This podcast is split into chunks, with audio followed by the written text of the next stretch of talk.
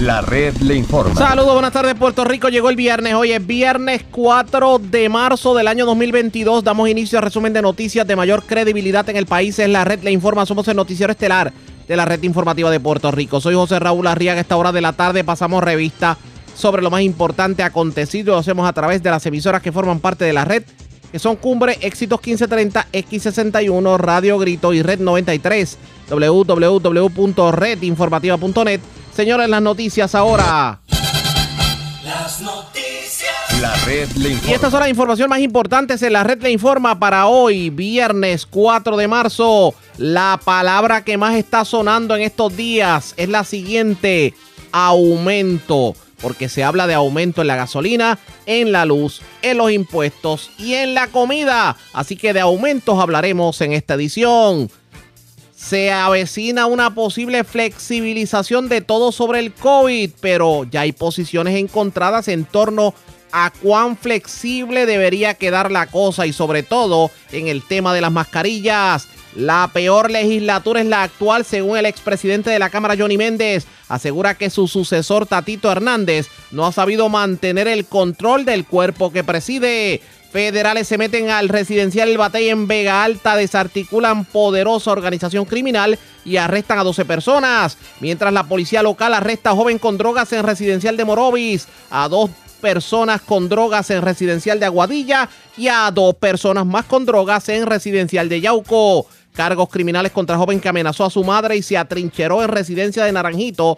También disparó contra los agentes que trataron de intervenir y acusaron hombre de llevarse de todo de residencia en Lajas. Esta es la red informativa de Puerto Rico. Bueno, señores, damos inicio a la edición de hoy viernes del noticiero estelar de la red informativa de inmediato a las noticias.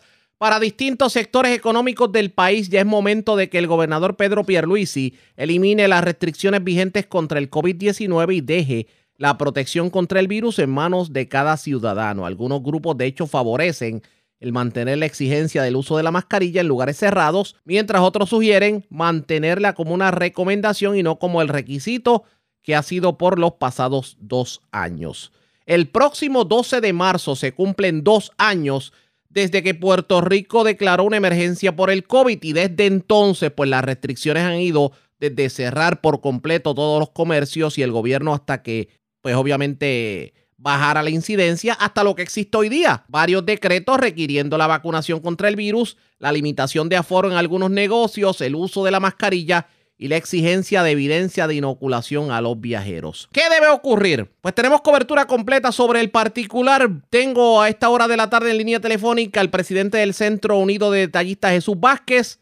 Vamos a ver qué noticias sobre el particular. Saludos, buenas tardes, bienvenido a la red informativa.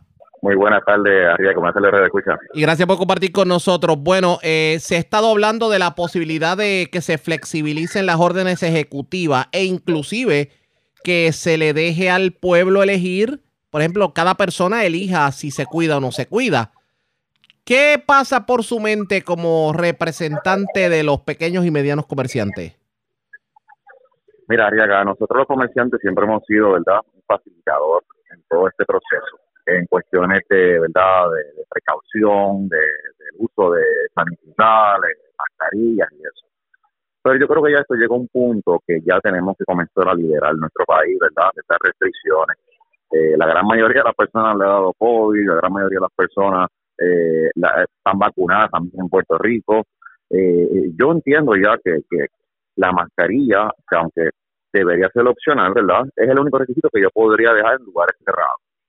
Pero en lo demás, yo creo que ya se debe prácticamente ya eh, eliminar, porque eh, eh, estamos viviendo un proceso sumamente complicado y tenemos que comenzar a activar el comercio en Puerto Rico, porque lo que viene para este año no está fácil. Y precisamente tomando en consideración lo que está ocurriendo en Rusia y Ucrania, que me imagino, digo, y aprovecho y le pregunto sin ánimo de, de adelantar el tema, me imagino que ya ustedes están viendo aumento en la mercancía, ¿cierto? Eh, Eso es así, eso es así, exactamente. Mira, eh, ya de por sí teníamos una inflación, ¿verdad? Debido a lo que está pasando en el COVID, cadena de suministro, y ahora que se complica seriamente eh, con esto de la guerra, ¿sabes? Es como que, ¿qué más podría pasar, ¿sabes?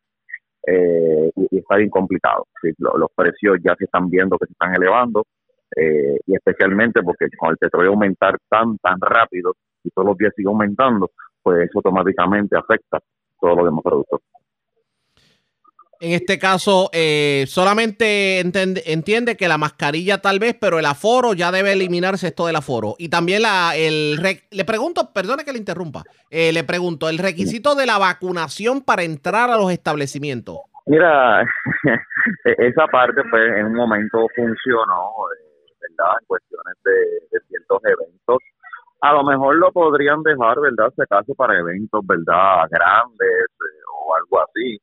Pero eh, a la hora de la verdad, eso no dice que si te da COVID o no te da COVID. O sea, eh, yo creo que eh, lo más que protege en estos momentos es la mascarilla. Pero yo creo que ya tienen que ir eliminando, sí, lo, lo de los aforos ya lo completo al 100%. Yo creo que cada persona tiene que ser responsable prácticamente de si quiere usarlo o no quiere usarlo. ¿Cuál ha sido el efecto de todas estas restricciones en los pequeños y medianos comerciantes si fuéramos a analizarlo, tomando en consideración que ya, ya, ya quedan poco, diga- digamos una semana, semana y media para que se cumplan dos años de la pandemia en Puerto Rico? Sí, no, la- la- todas estas restricciones siempre que se implementaban eran pérdidas. Eh, estamos hablando que eran pérdidas millonarias eh, en, los pequeños y los medianos, porque realmente eran los más que se afectaban durante todo el proceso, porque, por, por decir un ejemplo, un restaurante, un restaurante eh, es pequeño, ¿sabes? De, de- los pequeñitos, pues no es lo mismo un aforo un 50% de un restaurante grande que uno de pequeñito, ¿sabes? Y ahí es que entonces serían sumamente afectados. Pero todo eso lo que trajo fueron pérdidas millonarias a lo que es el comercio puertorriqueño. Aprovecho y le pregunto, ya que estamos hablando de, de obviamente lo que viene, ¿usted favorecería el que se po- imponga moratoria al impuesto al inventario? Claro, todo lo que sea, ¿verdad? Eh, en cuestiones de moratoria, de cualquier medida que sea impositiva, ¿verdad? O, ayuda o que baje algún tipo de impuesto, aunque sea temporal, pues mira, pues claro que lo vamos a aplaudir eh, y lo vamos a aceptar, ¿verdad? Porque todos queremos eso. Eh, pero eso no quiere decir también que los almacenes se van a llenar en cuestión de esta mañana, ¿sabes? Por eso, eh, porque eso no funciona así. Eh, y aparte de eso, pues sabemos que podrá ser un anuncio más o menos populista, porque todos sabemos que eliminar el impuesto en inventario es prácticamente que sacarlo porque sí, eso no, no se puede. Vamos a ver qué termina ocurriendo en este sentido. ¿Ustedes qué auguran para los próximos meses? Viene Semana Santa, viene el mes de las madres. ¿Qué, ¿Cómo se preparan ustedes como pequeños y medianos comerciantes?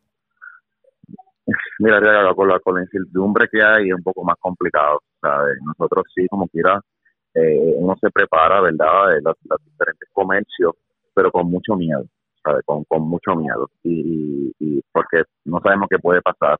Eh, y aparte de eso, las personas comienzan, cuando comienzan este tipo de, como por ejemplo la guerra, eh, que todo comienza a subir, la gente comienza a aguantar el dólar. Eh, para, ¿verdad? Para ahorrar y o aguantarse, porque no sabe qué va, nadie sabe qué va a pasar. Eh, y esa incertidumbre crea un efecto negativo en la economía. Y si estamos, estamos preocupados, aunque el turismo hasta ahora se está moviendo muy bien, pero vamos a ver, ¿verdad? Eh, hay otros comercios también que tienen que, que alimentarse en Puerto Rico. Vamos a ver qué ocurre. Gracias por haber compartido con nosotros. Buenas tardes. A la orden siempre. Como siempre, era Jesús Vázquez, el presidente del Centro Unido de Detallistas. Él avala precisamente que se abra todo lo que tiene que ver con restricciones. Y de hecho, el secretario de salud, el doctor Carlos Mellado, está inclinado a que, a que sí pueda haber algún tipo de apertura en cuanto a las restricciones se refiere. Vamos a escuchar las declaraciones que hiciera en el día de ayer el secretario de salud, doctor Carlos Mellado. Pero en el momento que lo vayamos a hacer, eh, tenemos que tener una responsabilidad individual. O sea, si tú sabes que vas a ir a un sitio aglomerado y tienes 65 años y no tienes vacuna, ponte la mascarilla. Si aún así tú sabes que tienes las tres vacunas, pero en ese momento tú te sientes mal, pues mira, no vayas al lugar. O sea, esto es una cuestión de, o sea, el gobierno no debería estar eh, eh, eh, eh, obligando porque hay una responsabilidad individual. Es como el diabético. Ahí está la insulina, si no me la pongo, pues claro que me va a subir el azúcar. Pues esto va a ser lo mismo. O sea, están las vacunas, están las recomendaciones. El pueblo de Puerto Rico, el mundo entero sabe cómo prevenirlo. Ya llevamos dos años en esto. Yo creo que ya todo el mundo sabe. Pues mire, si usted va a ir a un concierto por decirte algo, pues mira, póngase la mascarilla si usted, si usted entiende que no, que, que, no, ¿verdad? que no, que se puede enfermar. Y aún así, si usted entonces tiene las dos dosis, póngase la tercera dosis. O sea, ya van de 6.5 millones de dosis puestas en Puerto Rico y, y los efectos adversos han sido mínimos. Si, si ustedes hubiesen habido, eh, visto alguna persona que hubiera muerto por la vacuna, ya eso se sabría. O sea, lo, lo, que se alega de que la vacuna tiene X o Y cosas, no. Esto es basado en ciencia y pues eso es lo que estamos nosotros haciendo, siguiendo la ciencia. las escuelas particularmente, ¿usted cree que debería permanecer la mascarilla? Ah, me voy a reservar esa parte porque vuelvo y repito, el gobernador De hecho, como ustedes pudieron escuchar, el secretario no adelantó su opinión sobre si se debe eliminar el uso de las mascarillas. Pero vamos a continuar escuchando sus declaraciones. Sí, o sea, nosotros vamos a tener que aprender a vivir con el COVID. Y aprender a vivir con el COVID significa que pues vacunarnos y seguir las recomendaciones. Y esa básicamente basado en esa en esa data científica, pues vamos a llegar al momento en que pues esto se tiene que acabar.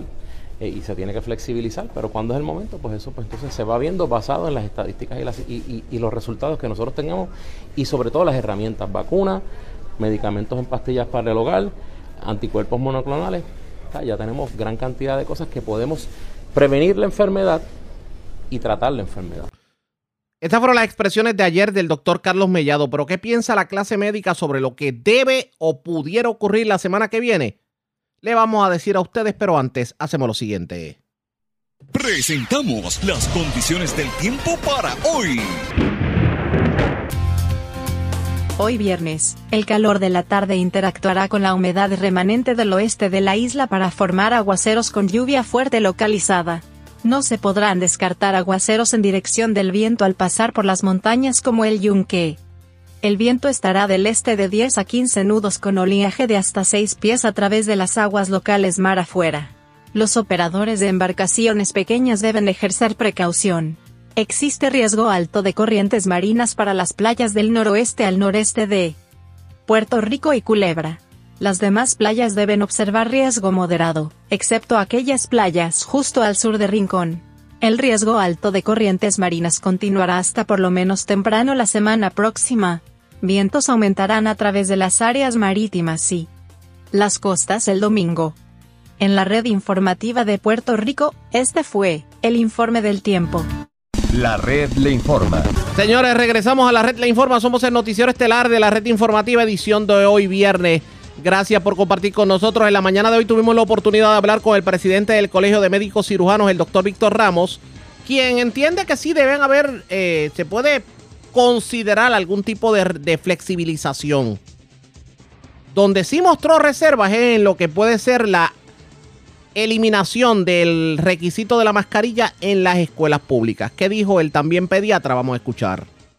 Pero ciertamente estamos a un nivel de, de transmisión más bajita de lo que de lo que estábamos, ¿verdad? Llegamos a tener estos números impresionantes de, de, de 40% y han ido bajando las hospitalizaciones, las muertes, así que, que ciertamente eh, está en un panorama mejor. La coalición científica se reunió, ya le dimos recomendaciones al gobernador, ¿verdad? Nunca adelantamos las recomendaciones hasta que el gobernador decide, pero ciertamente hay varias áreas, medidas de salud pública y se recomendó eh, cosas sobre cada una de las áreas, ¿verdad? Que está la, la vacunación, la mascarilla, el aforo y el requerimiento de, de vacunación y prueba y obviamente hay lugares que son más riesgosos que otros, así que se, se, se evaluaron todas las alternativas y se dieron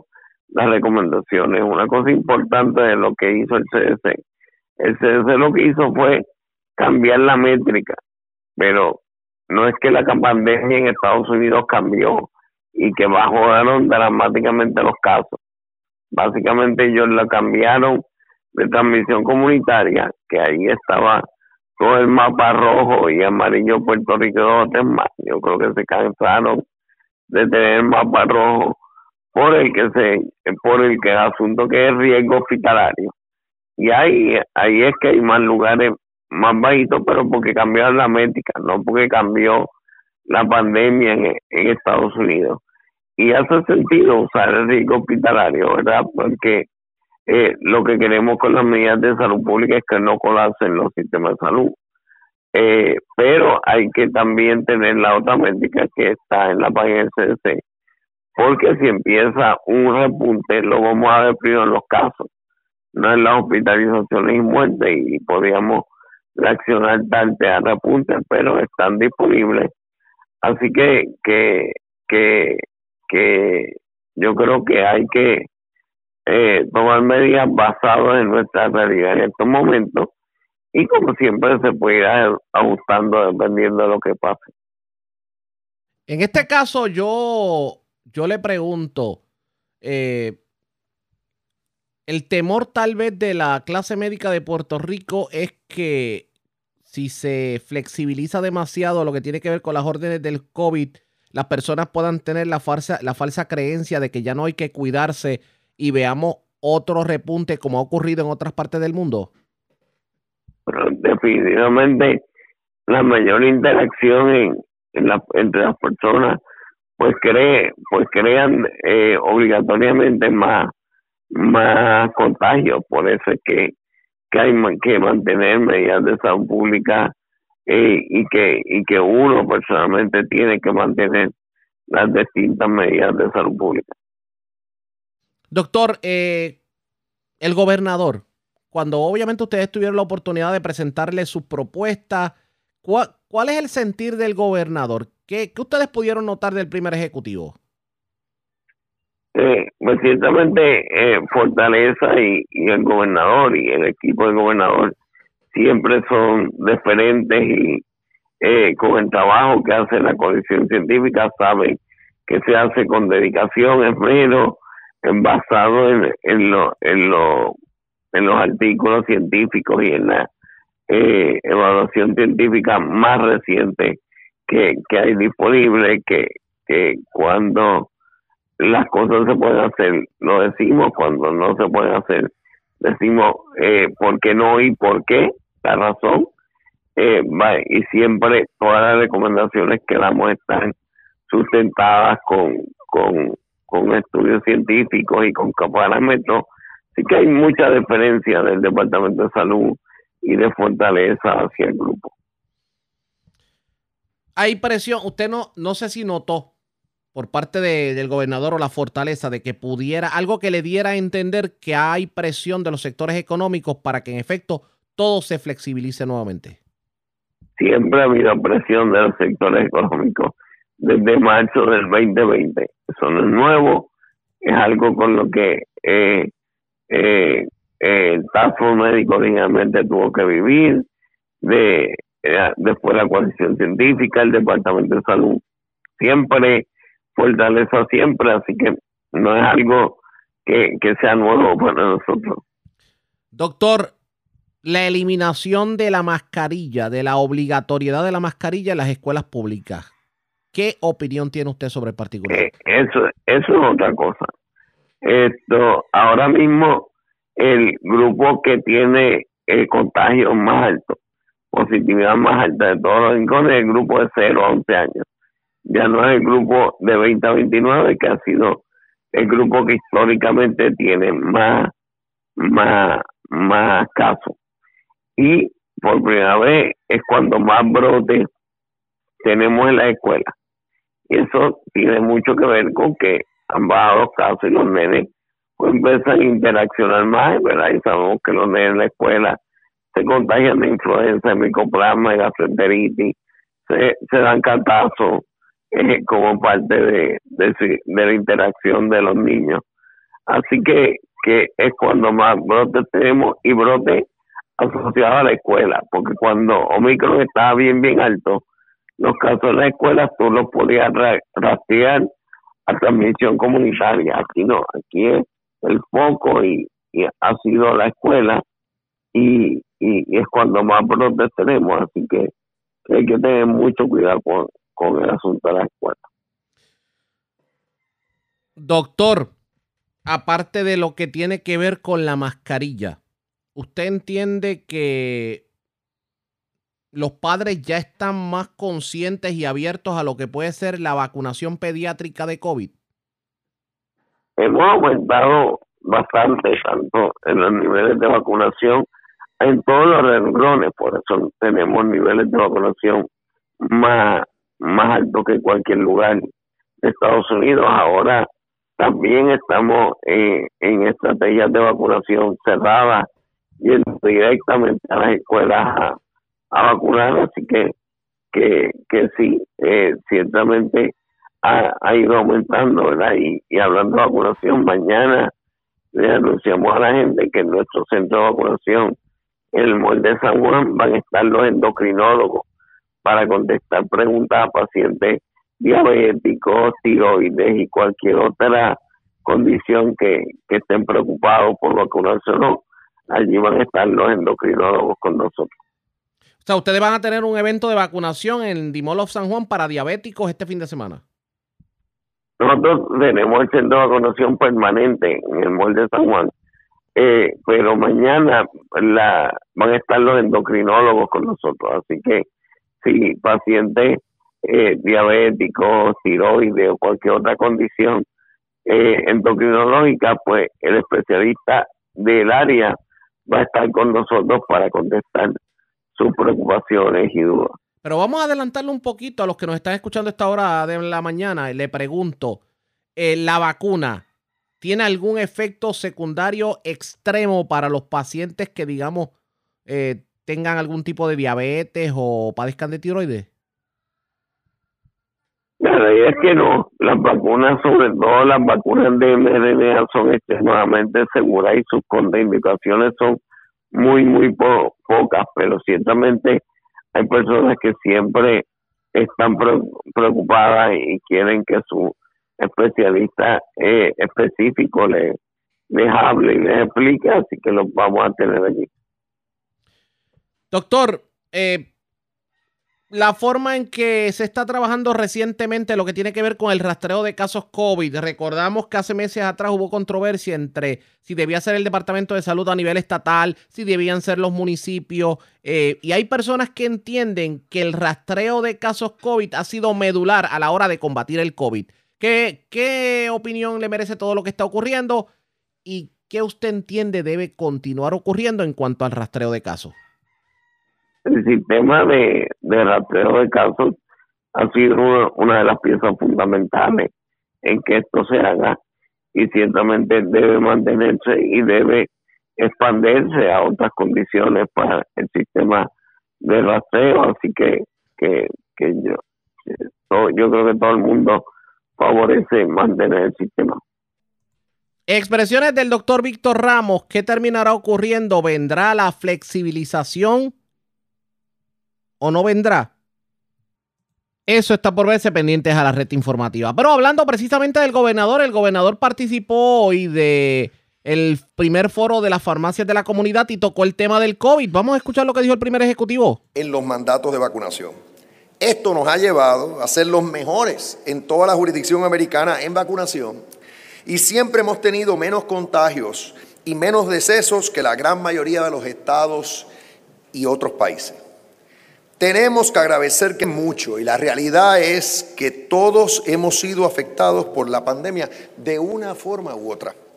Luego del repunte reciente causado por la variante Omicron, hemos podido implementar mayor acceso, a tratamientos y a nuevos medicamentos y nuestras farmacias han sido clave para lograrlo. Agradezco su colaboración y todos debemos estar orgullosos de la labor que hemos hecho juntos a favor de la salud de nuestra gente y de los que nos visitan. Gracias en parte a nuestro manejo exitoso de la pandemia, nuestra economía ha demostrado gran resiliencia. Mi administración ha apoyado al sector privado de Puerto Rico, incluyendo el hospitalario, comercial, manufacturero y turístico. Al mismo tiempo, las reformas para mejorar el ambiente de negocios son indispensables y son una prioridad para mi gobierno. Estamos enfocados en ser un promotor efectivo y facilitador de la inversión y del desarrollo económico en la isla, incluyendo el sistema ideal, que es una identificación digital única para que el gobierno no pida información que el mismo gobierno ya tiene. También estamos dando mayor acceso a programas de asistencia y avanzando en la digitalización de nuestro gobierno. Esto va a reducir costos, simplificar la interacción del sector privado con las agencias gubernamentales y va a ayudar a todos a crecer y progresar. Asimismo, Asignamos estratégicamente los fondos federales para mitigar el impacto de la pandemia tanto en la salud pública como en la economía. Esto ha significado un alza sostenida en los índices de actividad económica por los pasados ocho meses. Tan es así que el Banco de la Reserva de Nueva York resaltó recientemente que Puerto Rico ha sido la jurisdicción en su región que mejor se ha recuperado, destacando la baja considerable que hemos tenido en el desempleo, el alza significativa que hemos tenido en la creación de empleos, cuando comparemos cómo estaban los empleos antes de la pandemia y ahora. De igual manera, el alza que hemos estado viendo en la participación laboral y el crecimiento económico positivo, que no lo veíamos hacía años. Mientras invertimos en el programa de mejoras de capital y de resiliencia más completo que habrá visto Puerto Rico, estamos encaminando un desarrollo económico sostenible y robusto todos estamos claros de que hay que hacer de todo para lograrlo. Eso incluye una reforma contributiva real que simplifique el sistema contributivo, que elimine impuestos anticuados y nocivos, que amplíe nuestra base contributiva y que propenda el crecimiento de nuestra economía. Todo esto es parte de nuestra estrategia abarcadora y multisectorial para lograr que Puerto Rico sea el mejor lugar para vivir, invertir, hacer negocios y retirarse. Una parte sumamente importante es lograr salir de la quiebra del gobierno. Y estamos encaminados a eso en este mismo mes con la confirmación y ejecución del plan de ajuste de la deuda, en el que hemos logrado una reducción significativa, extraordinaria, de 80% de la deuda. Eso va a significar que ahora podemos comenzar a concentrarnos en el progreso de Puerto Rico, en invertir en nuestras prioridades y en hacer la obra que nuestro pueblo espera y merece. Básicamente, en medio de su alocución, el gobernador lo que hizo fue ensalzar lo que ha sido la labor de la administración en cuanto a lo que tiene que ver con el manejo de la pandemia. Hay que ver qué va a decidir la próxima semana en cuanto a las restricciones. Ustedes pendientes a la red informativa. La red le informa. Cuando regresemos, señores, las autoridades federales desarticularon una poderosa organización criminal que estaba encargada del trasiego de drogas en los dos principales residenciales públicos de Vega Alta, en el Bate y en las Violetas. También se le atribuye a esta ganga secuestros, kayakings y no se descarta asesinatos. Hoy hubo conferencia de prensa sobre el particular, la resumimos luego de la pausa. Regresamos en breve. La red le informa. Señores, regresamos a la red le informa. Somos el noticiero estelar de la red informativa. Gracias por compartir con nosotros. Los federales nuevamente están en la calle y desarticularon en la mañana de hoy una importante organización criminal que movía drogas desde el residencial El Batey en Vega Alta. Hoy hubo conferencia de prensa por parte de los federales y esto fue lo que dijeron sobre el particular. Muy buenos días. Ayer, 3 de marzo, un gran jurado federal emitió una acusación contra 20 miembros de una organización de tráfico de drogas por conspirar para poseer y destruir crack, heroína, cocaína, marihuana, Percocet y Xanax. Esta ganga operaba desde el año 2018 en los residenciales públicos de Las Violetas, El Batey, en la barriada Sabana Hoyos, además de otras áreas del municipio de Vega Alta. El FBI, la Policía de Puerto Rico, en específico el Strike Force de Bayamón, están a cargo de la investigación con la colaboración de los aguaciles federales, la DEA y HSI. Los 20 acusados actuaron en diferentes roles para promover los objetivos de su organización a saber, líderes, gatilleros, corredores, vendedores, velones, los lookouts y facilitadores. Como parte de la cooperación, los integrantes de la ganga de narcotraficantes establecieron puntos de droga que movían dentro de diferentes áreas de los residenciales para evitar ser detectados para la policía. También utilizaba varios tipos de barreras, verjas, perros, alambres de púa y otros técnicas para evitar ser detectados por la policía. Algunos con- conspiradores habitualmente poseían, portaban, blandían y usaban armas de fuego pa- para protegerse a sí mismos y la ganga de tráfico de drogas. Ocho de los acusados enfrentan un cargo por pos- posesión de armas de fuego durante la comisión de un crimen de narcotráfico. Todos los acusados enfrentan una alegación de confiscación de más de 6 millones de dólares. Algunos miembros de la organización robaban autos para promover sus actividades de narcotráfico. Según la acu- acusación, algunos integrantes de la ganga eran cantantes y pertenecían a un grupo musical llamado Los Piratas. Ellos hacían grafitis alusivos al grupo musical cerca de los puntos de drogas pertenecientes a esta ganga. Como todas las gangas de narcotráfico, los miembros de la ganga utilizaban la fuerza, la violencia, control de las áreas en las que operaban. A menudo, a menudo secuestraban y agredían a narcotraficantes rivales, así como miembros de su propia ganga para intimidar y mantener el control del narcotráfico. Algunos de los co- conspiradores se tatuaron las iniciales LSR, lealtad sin rango, para simbolizar la lealtad entre los miembros de la ganga. Los acusados enfrentan un mínimo de 10 años hasta vida en prisión- prisión.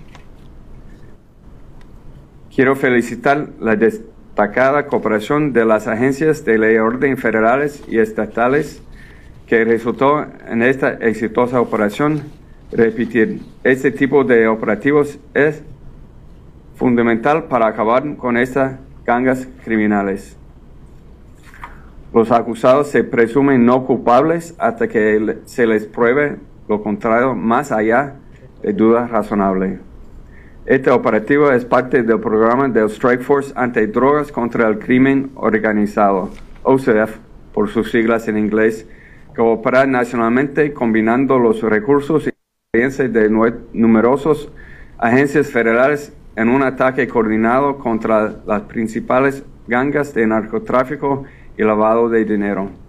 Todas las fiscalías federales de los Estados Unidos trabajan en conjunto con las fuerzas de ley y orden federales, estatales y local- locales, así como la comunidad civil local para desarrollar estrategias efectivas y específicas para reducir el trasiego de drogas y la violencia relacionada con las drogas en las comunidades.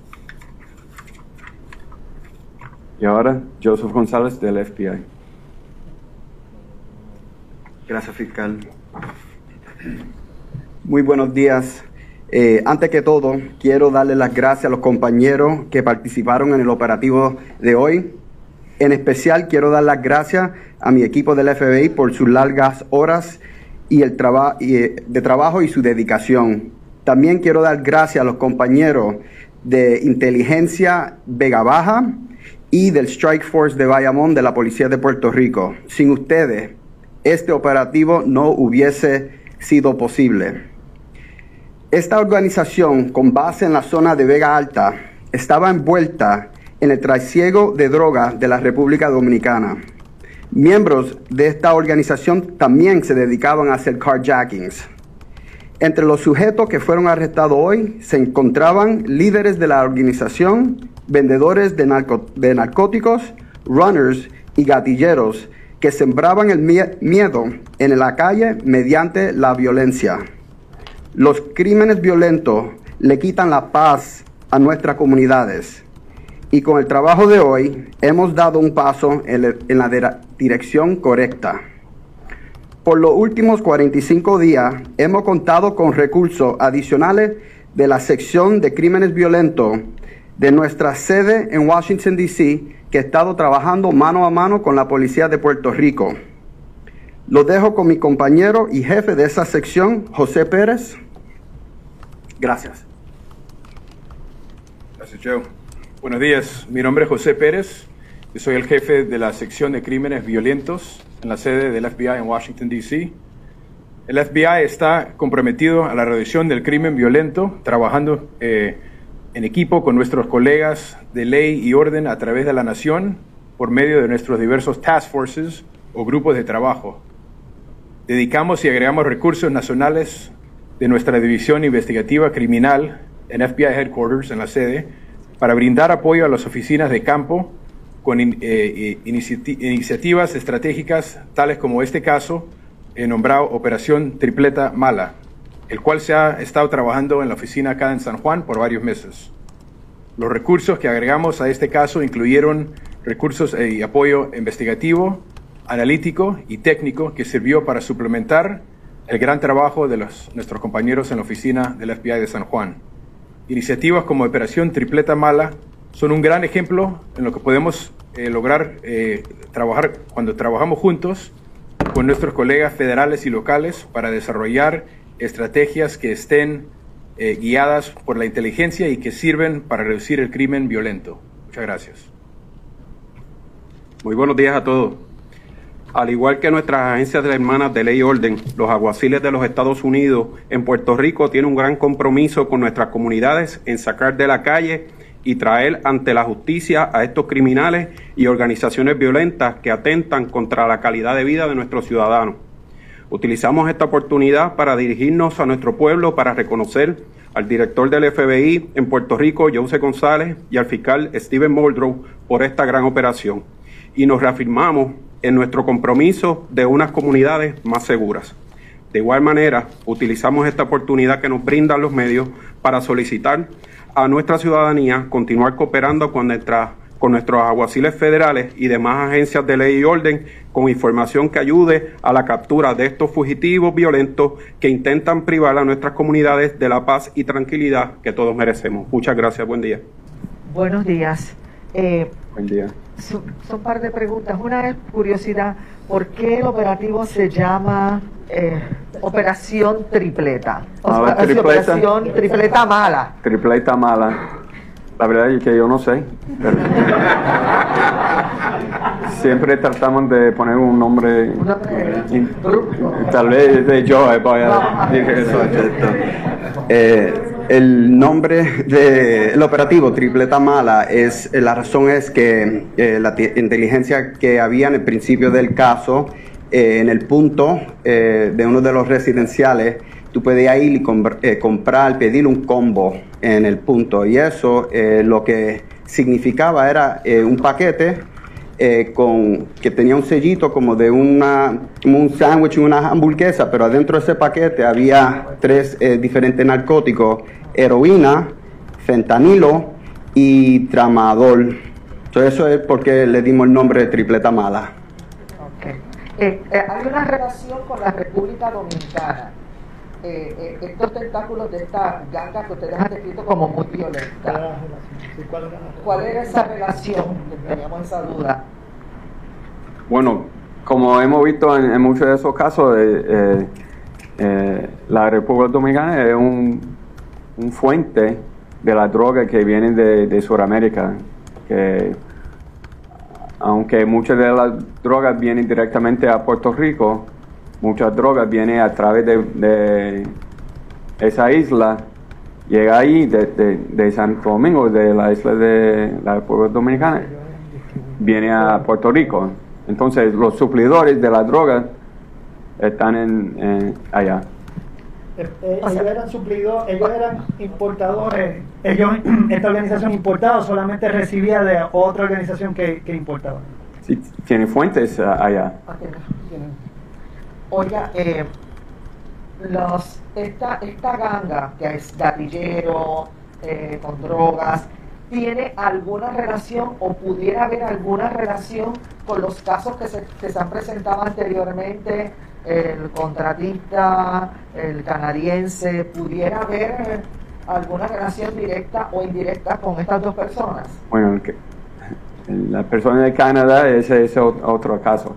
Pero siempre eso, esos casos siempre muchas veces están relacionados. Y no puedo decir si hoy que está relacionado a tal caso o otro caso, pero nosotros cuando hacemos estos tipos de casos muchas veces arrestamos gente de posesión de drogas, de armas, como parte de la investigación que finalmente, como estamos en esa etapa de arrestar ese grupo, siempre hay algunos este, eh, eh, arrestos que, que van antes de eso.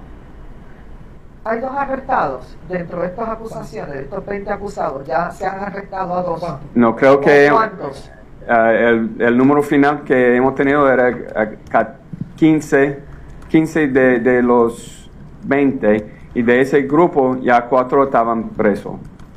15 de los 20 arrestados y ya cuatro están presos. Exacto, estaban, estaban, estaban presos. presos. Entonces, eh, eso quiere decir que hemos arrestado en la calle. Cuando digo hemos, yo no estuve ahí, pero lo- los agentes arrestaron 11 hoy en, en la calle. ¿Alguno en Estados Unidos o todos en Puerto Rico? Hubo uno en, en la Florida y uno en New, New Jersey. Muy bueno, buenos días acá atrás. Eh, No, sigue, sigue, está bien. ok, eh, le tengo dos preguntas. El- el- lo que sucede es que ustedes ponen o hablan eh, de la actividad criminal de esta organización, que incluía secuestro, eh, carjacking, entre otras cosas. Eh, le pregunto, ¿hay asesinatos porque no están aquí o se plantea erradicación de cargos por asesinato? ¿Cuán implicado estaba esta organización en asesinatos en esa área? No voy a entrar en detalles sobre otros posibles cargos que, que puede venir, pero como he visto, es, esas gangas eh, para mantener control sobre sus áreas usan fuerza intimidación y eh, hasta, hasta asesinato. Pero no voy a entrar en detalles sobre casos en particular, pero ellos están armados por una razón, ¿verdad?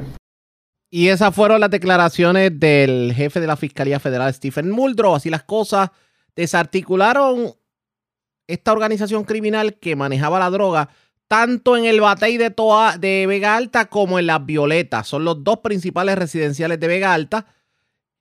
11 personas arrestadas. Bueno, en total fueron 15, pero ya cuatro de esas personas se encontraban eh, cumpliendo algún tipo de sentencia.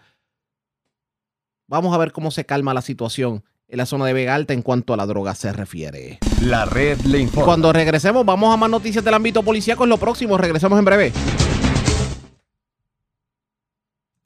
La red le informa. Señores, regresamos a la red Le Informa. Somos el noticiero estelar de la red informativa, edición de hoy. Gracias por compartir con nosotros. Bueno, las autoridades le radicaron cargos criminales a un joven de 27 años que se atrincheró en una residencia del barrio Guadiana de Naranjito, quien amenazó de hecho a su madre. Y cuando llegó la policía, el SWAT tuvo que intervenir y él disparó contra los agentes del SWAT. Además, un caballero alega que envió un dinero por Western Union de un alegado alquiler de residencia y se trató de un timo. La información la tiene Mayra ya, la oficial de prensa de la policía en Bayamón. Saludos, buenas tardes. Sí, buenas tardes. La información que tenemos es que en horas de la tarde de ayer en el Tribunal de Bayamón le fueron radicados eh, cargos por tentativa de asesinato contra dos agentes del Team SWAT y por violación a la ley de armas a Luis A. Martínez Vélez, de 27 años de edad, por hechos ocurridos el pasado sábado en una residencia del barrio Guadiana en Naranjito.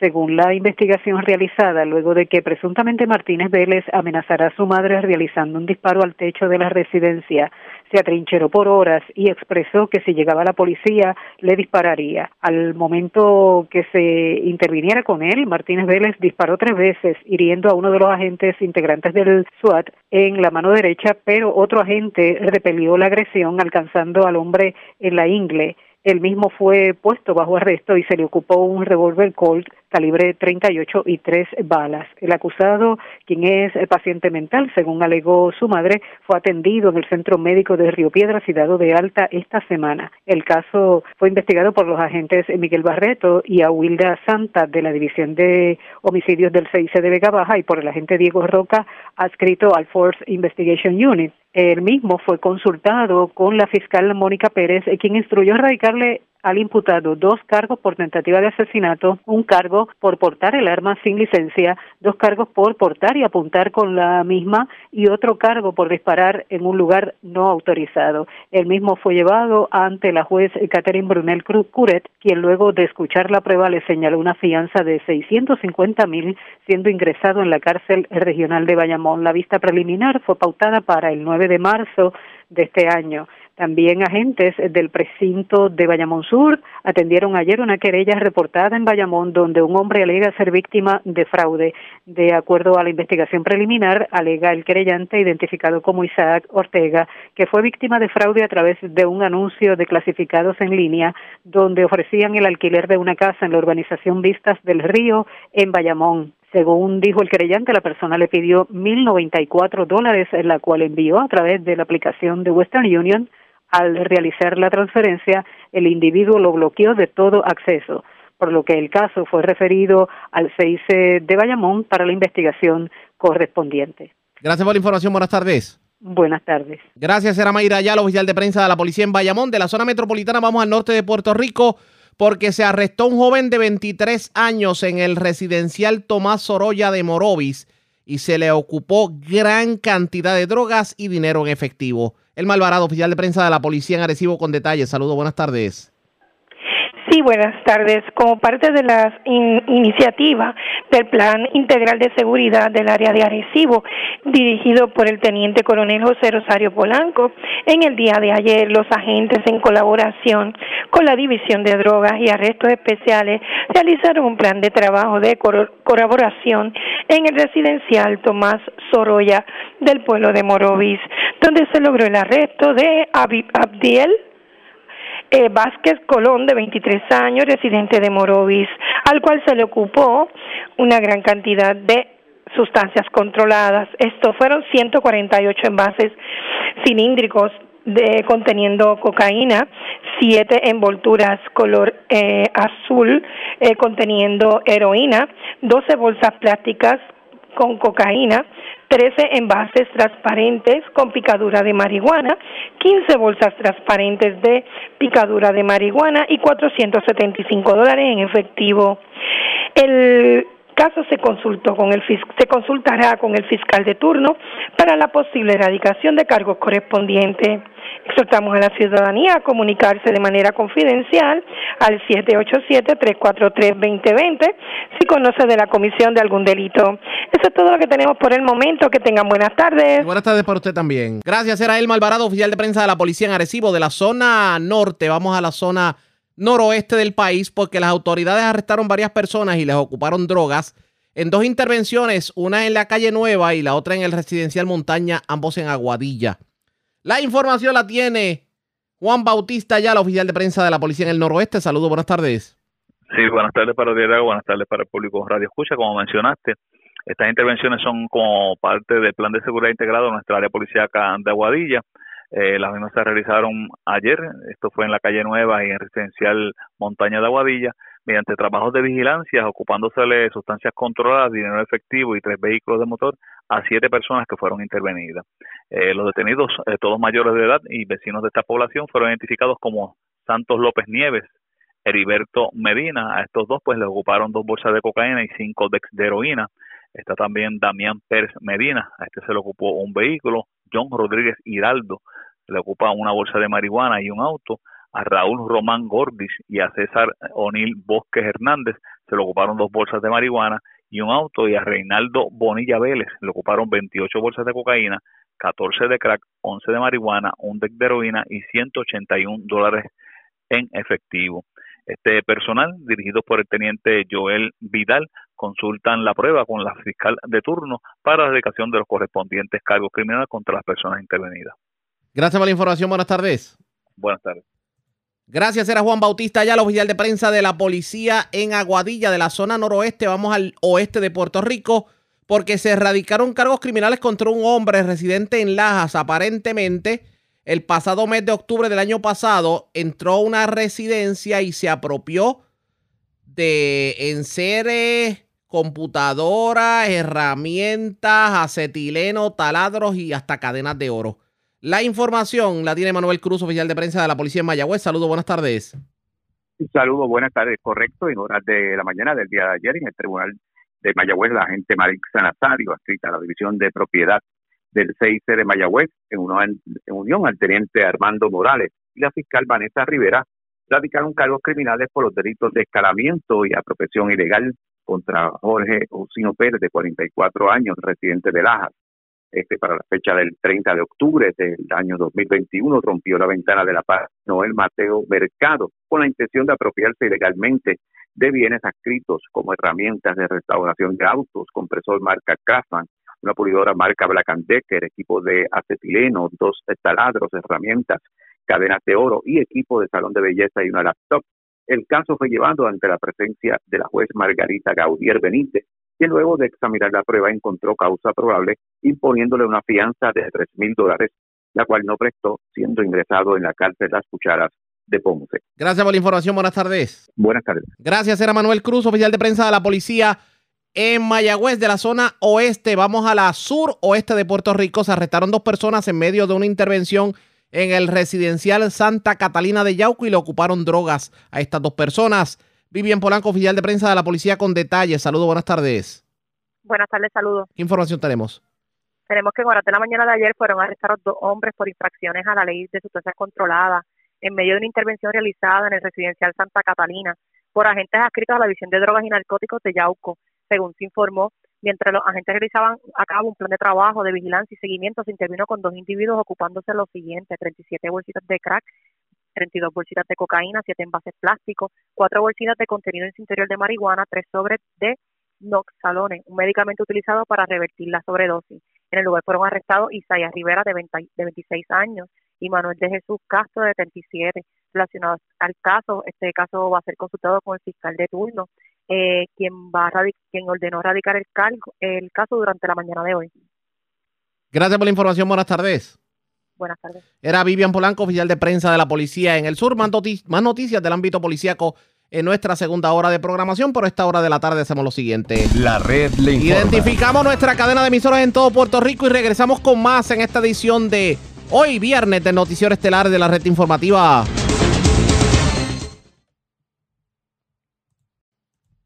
La red le informa. Señora, iniciamos nuestra segunda hora de programación. El resumen de noticias de mayor credibilidad en el país es la red le informa somos el noticiero estelar de la red informativa, edición de hoy, viernes 4 de marzo. Vamos a continuar pasando revistas sobre lo más importante acontecido y como siempre, a través de las emisoras que forman parte de la red, que son Cumbre, Éxitos 1530, X61, Radio Grito y Red 93, www.redinformativa.net. Señores, las noticias ahora.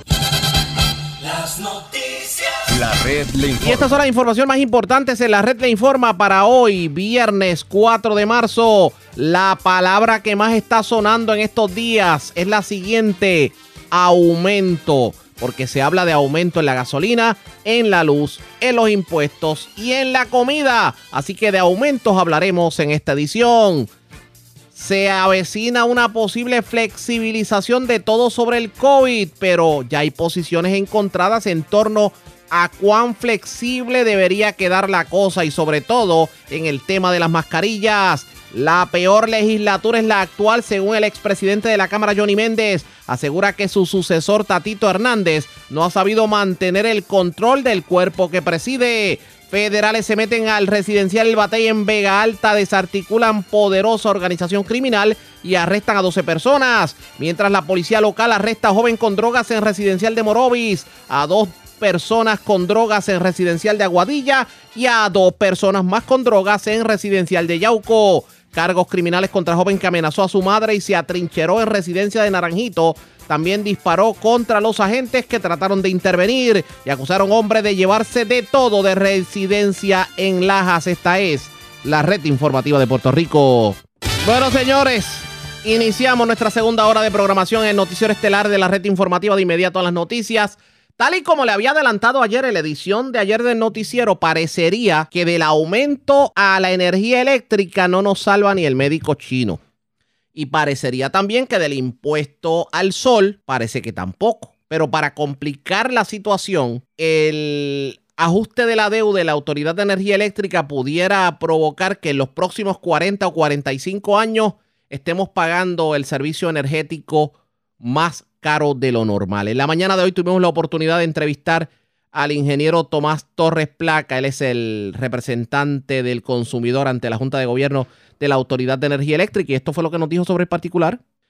Eh, por supuesto que no, y te explico por qué. Mira, vivimos ahora una nueva realidad, un nuevo paradigma para los académicos y los que usan estos lenguajes, ¿no?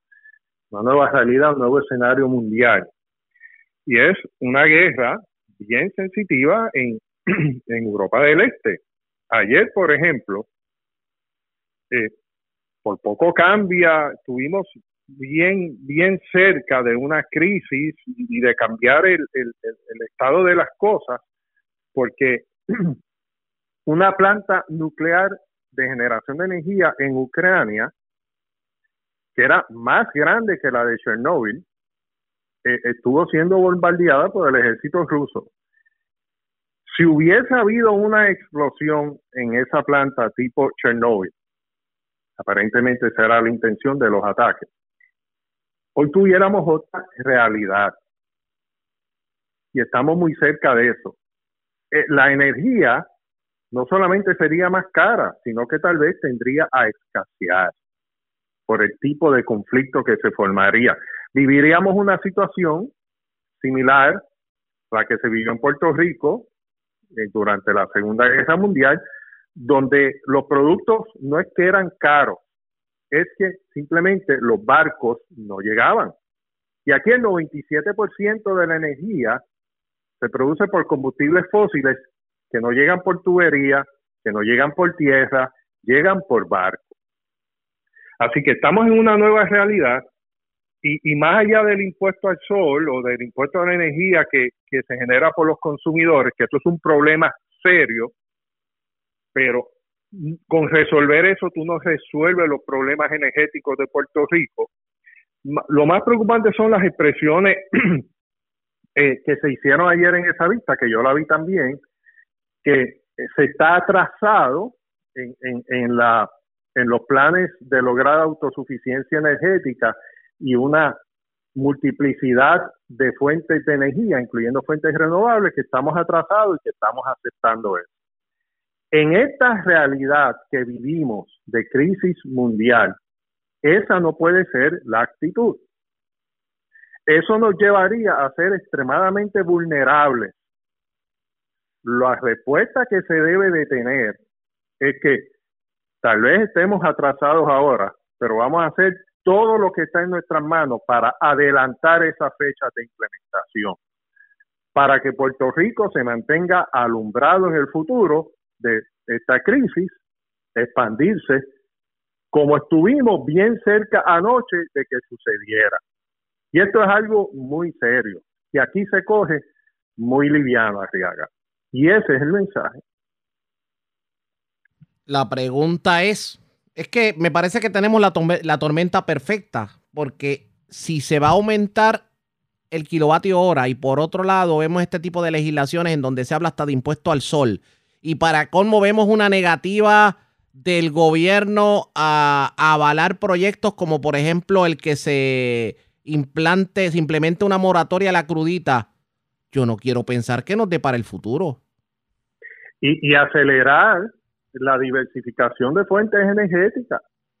Que eso, que eso es lo, lo, lo, lo, lo, lo más importante, porque que en lo que se debe de concentrar, en qué es lo que se debe concentrar Puerto Rico ahora, pues acelerar la diversificación de fuentes energéticas. ¿Qué quiere decir eso?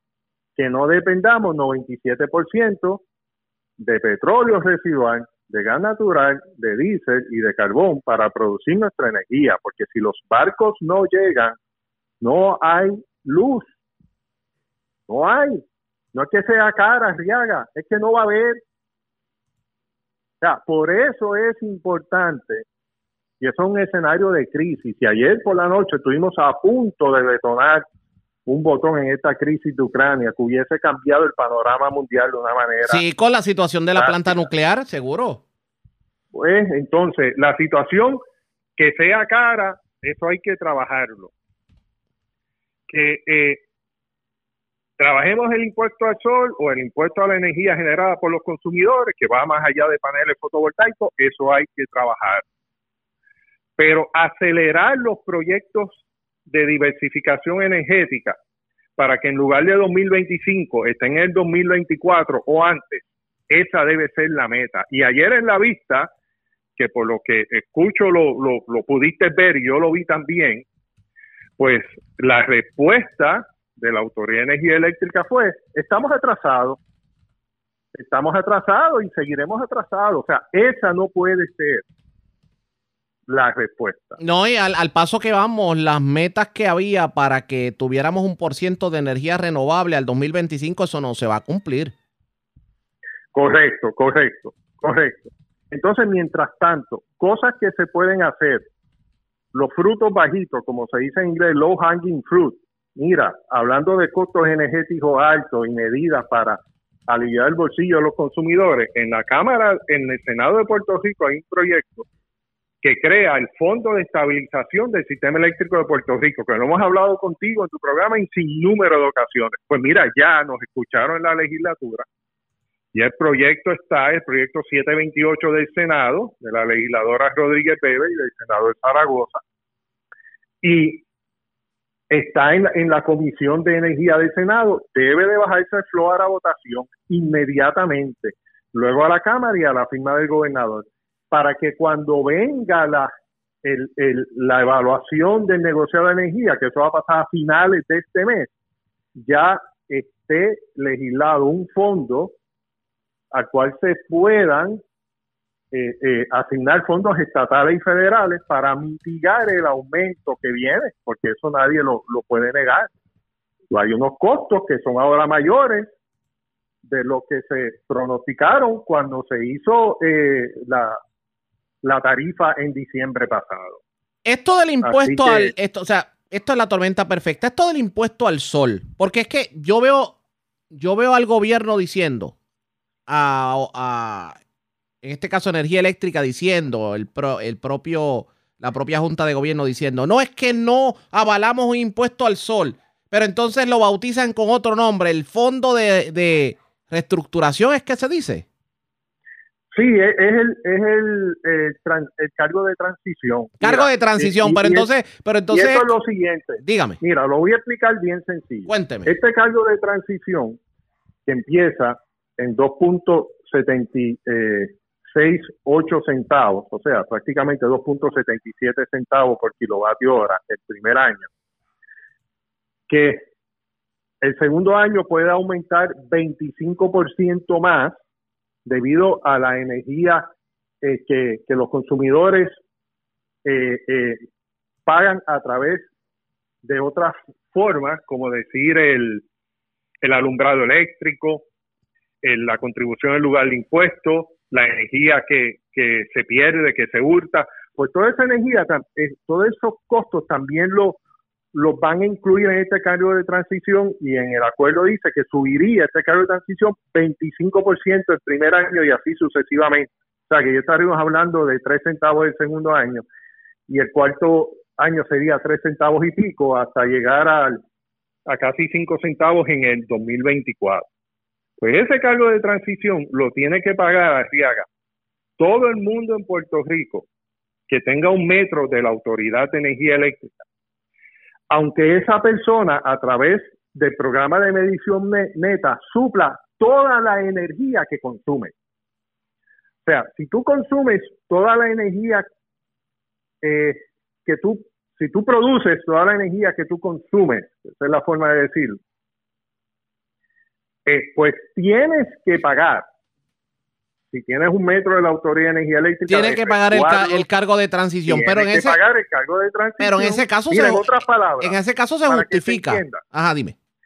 Mira, para que se entienda, eh, si viene eh, eh, el USS Enterprise o el Millennium Falcon de Star Wars y tira un cable y tú te enchufas ese cable y tú tienes un metro de la Autoridad de Energía Eléctrica, tienes que pagar eh, 2.77 centavos más el 25% por lo que te expliqué, por cada kilovatio hora que tú consumas de ese cable que te envían del cielo. Esa parte uno la, esa parte uno la puede entender. Por eso, esa parte uno la puede entender. De que es un cargo por igual, independientemente de que es un cargo adicional, es un cargo por igual, siempre y cuando usted tenga el metro, lo use o no lo use. Lo que tal vez aquí se trató de decir es que a aquellos que tienen placas solares le iban a imponer un impuesto adicional, y ahí era la duda. No, el impuesto es, pa- si tú tienes una forma de producir tu energía, si tú tienes un mini molino de viento, si tú tienes placas solares o cualquier otra forma futura, Seguro. porque este acuerdo arrega no es por 24 años, es por 47 años. 47, no 24, 47. Y si se dijo ayer 24, un error. El acuerdo por 47 años. Pues si dentro de los próximos 47 años surge cualquier otra tecnología que tú puedas generar energía en tu hogar, pues tienes que pagar ese impuesto. O sea, eso es una barbaridad. ¿Cómo tú vas a pagar un cargo? Oye, y no para arreglar la red, que eso fue lo que un poco yo escuché que crea confusión también. Esto no es para arreglar la red. Esto no es para poner la red al día. Esto no es para tener una red de energía eléctrica moderna y eficiente. Esto es para pagar deuda vieja. Cuestionable, y de hecho, cuestionable, porque se han hecho varios estudios que, que cuestionan algunas de estas emisiones de bonos y hasta la Junta de Supervisión Fiscal hizo un estudio que lo menciona también.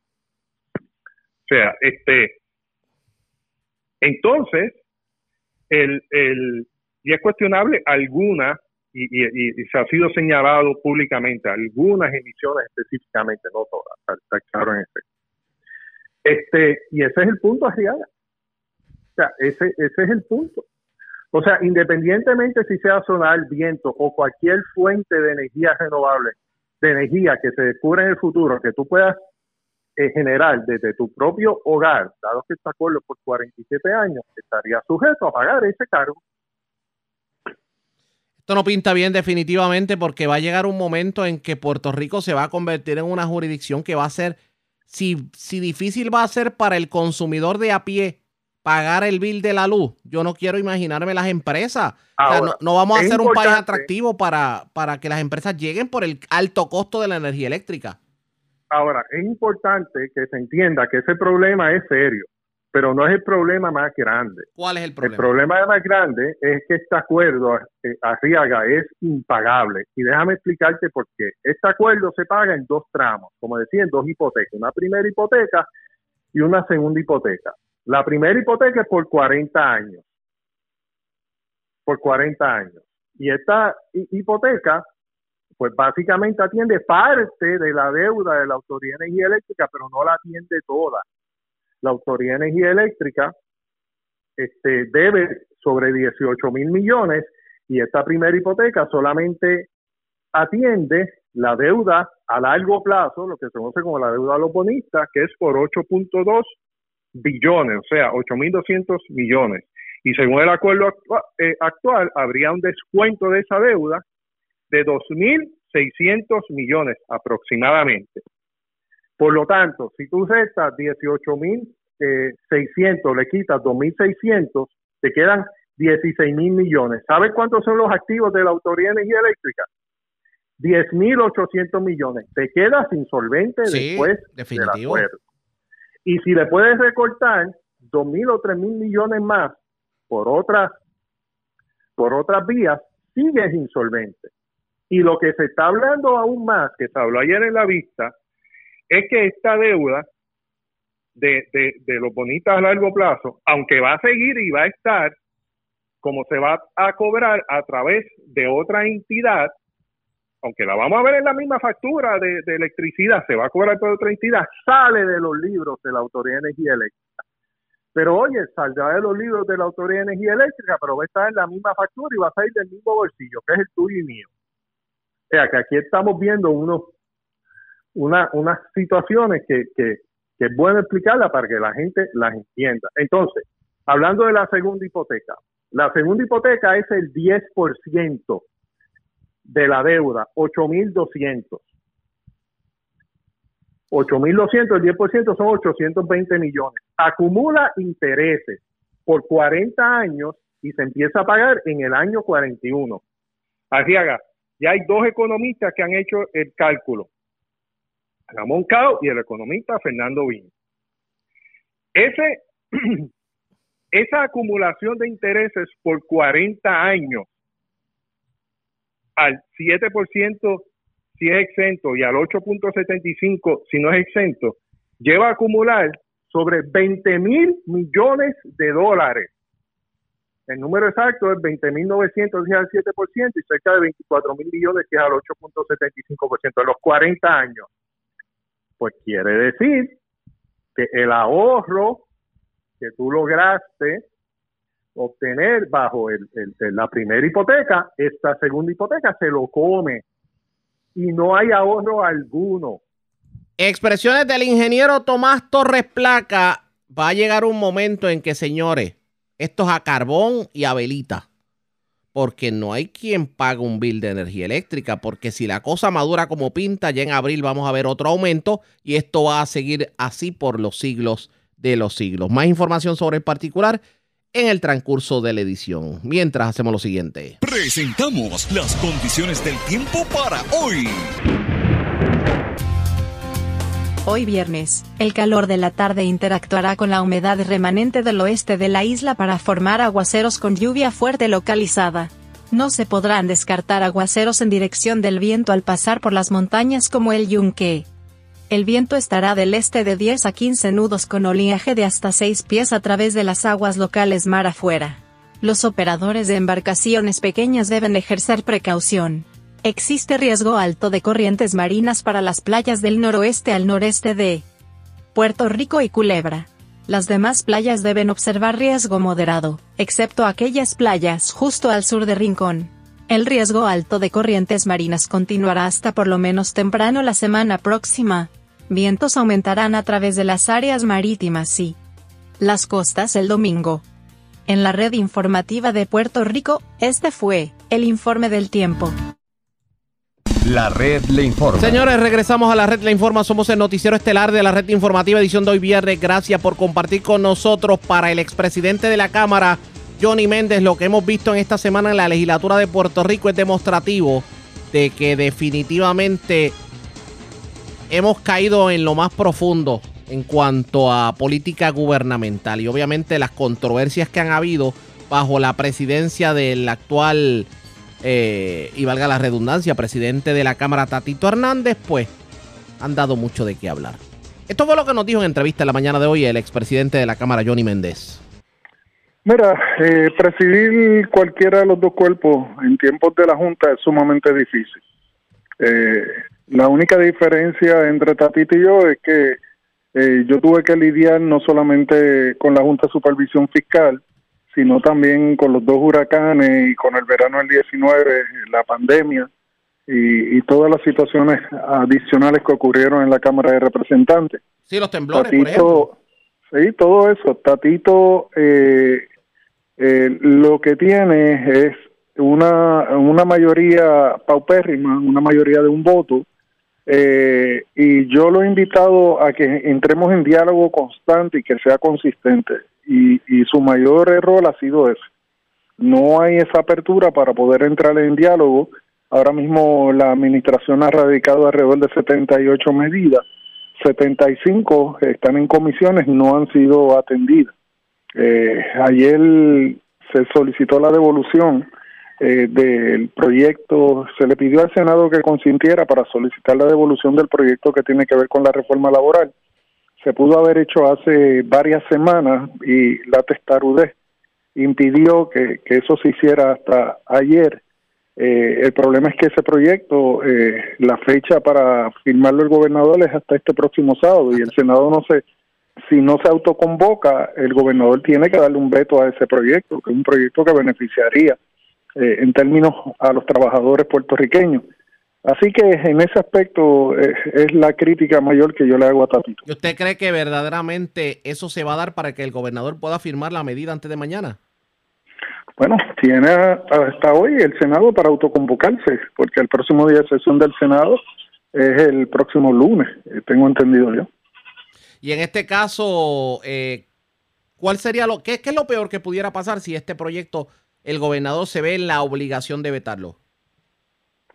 Que se tenga que volver a radicar y e iniciar el proceso nuevamente. Eh, ya se celebraron vistas públicas, hay la posición clara del gobernador que si cumple con una serie de, de, de requisitos que preestableció el gobernador, no tendría ningún contratiempo ni en Cámara ni en Senado.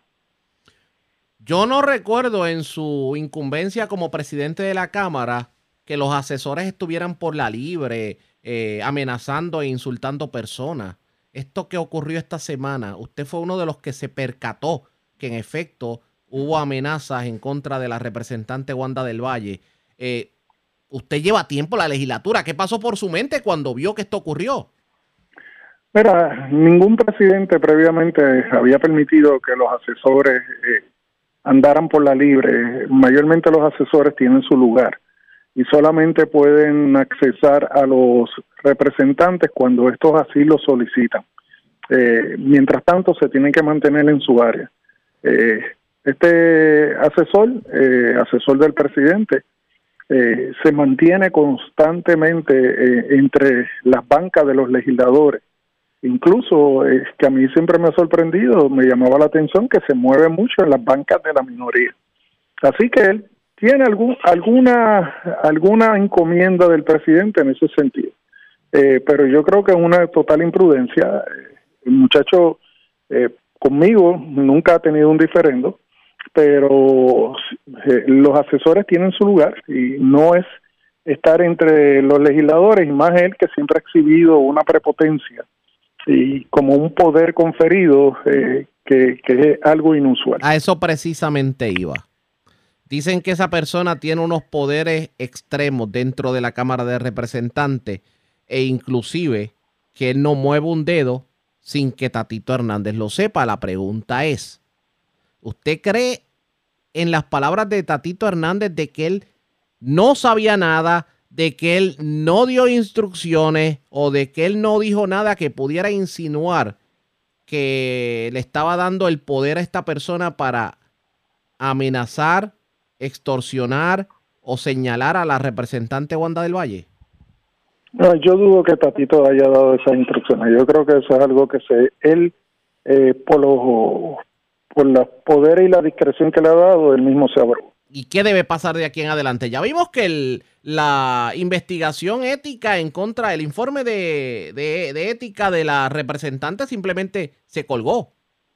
Sí, es que ese, informe nunca debió haber tenido las recomendaciones que tenía. Wanda radicó su informe, cumplió con la erradicación de su informe, no tiene ningún señalamiento ese informe, ningún señalamiento ético que no haya sido el único radicado fuera de fecha, pero en todo su contenido cumple con, los estándares que establece la Oficina de Ética Gubernamental. Por lo tanto, nunca debió de haberse radicado, o radicado no, nunca se debió de haber radicado un informe imponiéndole sanciones, muy distinto al de Mariana Nogales, que, que lo radicó sin la información completa y luego de radicado alteró un documento público e hizo una representación de que fue el documento que había radicado ante la Comisión de Ética y Ética desmintió esa aseveración. Me preocupa la situación en la legislatura de Puerto Rico porque cada vez nos ganamos el mote de que en vez de un hemiciclo cameral lo que tenemos un hemicirco y, y esos motes que vemos en, entre la gente cada día la gente confía menos en la legislatura y pagan justos por pecadores. A la gente que ve este tipo de espectáculos, ¿qué usted le dice a esta hora de la mañana? Pues mira, eso no es lo usual, no es lo común ahí. Son eventos aislados que ocurren eh, y que lamentablemente ocurren más por la inexperiencia y la insensatez de algunos. Eh, eso es todo, o sea, tú no puedes intervenir con, con la forma de decidir de un legislador a menos que no sea una decisión de caucus que previamente haya sido discutida, eh, analizada y votada en la interioridad de una delegación. En todo lo demás, el legislador tiene la libertad de pensamiento y de criterio para votar. Aprovechamos para preguntarle al representante sobre lo ocurrido en la Cámara Federal en donde se habló de la estadidad. La comisionada residente, el gobernador, en medio de una ponencia ante el Pleno, y de 400 y pico de congresistas solamente asistieron cuatro. Esto pudiera ser demostrativo de que a los estadounidenses le importa tres pepinos el que Puerto Rico se convierta en Estado. Esta fue la contestación que dio el también líder estadista. Pues que el que no conozca el sistema eh, usual que ocurre en el Congreso de los Estados Unidos, puede hacer ese, esa expresión que, que está fuera de toda realidad. Regularmente los trabajos en el hemiciclo del Congreso eh, los maneja los portavoces y el presidente incidental tampoco está la speaker en ese momento. Eh, y llega el legislador, hace su presentación, eh, toma su turno y se va y después llega el próximo legislador, hace su turno y, y prácticamente los cuatrocientos y pico de, congresistas no están en todo momento en el hemiciclo de la Cámara de Representantes Federal. Algo similar ocurre en, en, la, en la legislatura de Puerto Rico.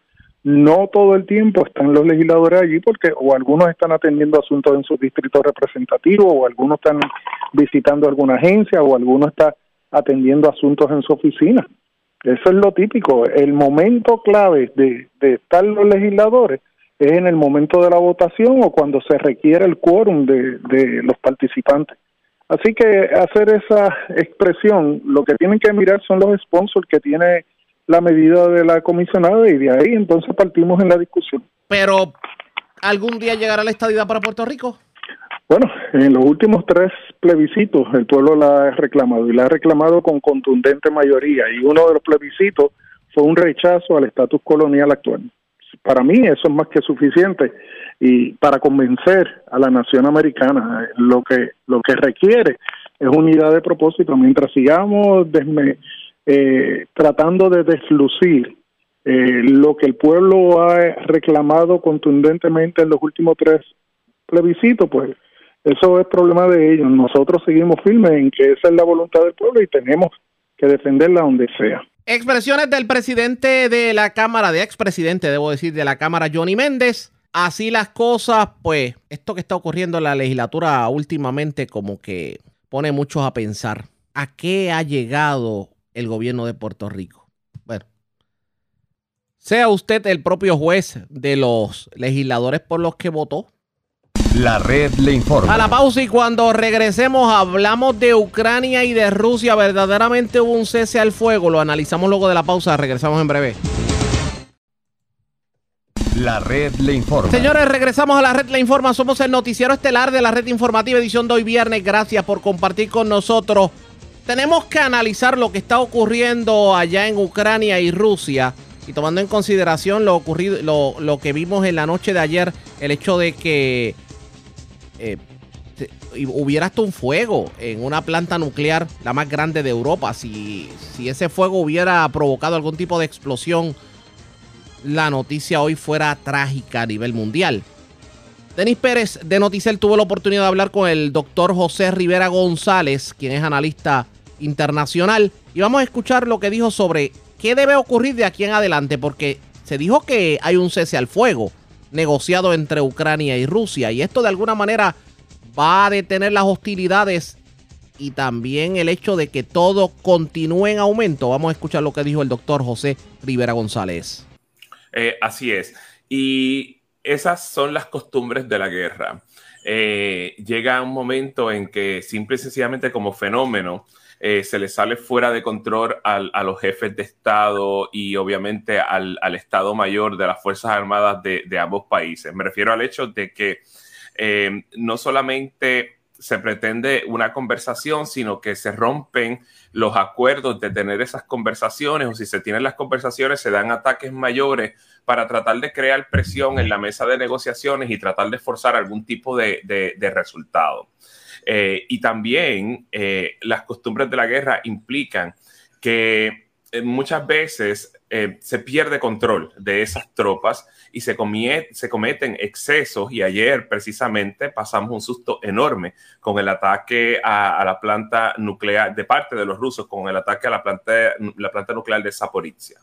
Yo creo que la gente tiene necesidad de entender bien qué son los corredores humanitarios, profesor. Absolutamente.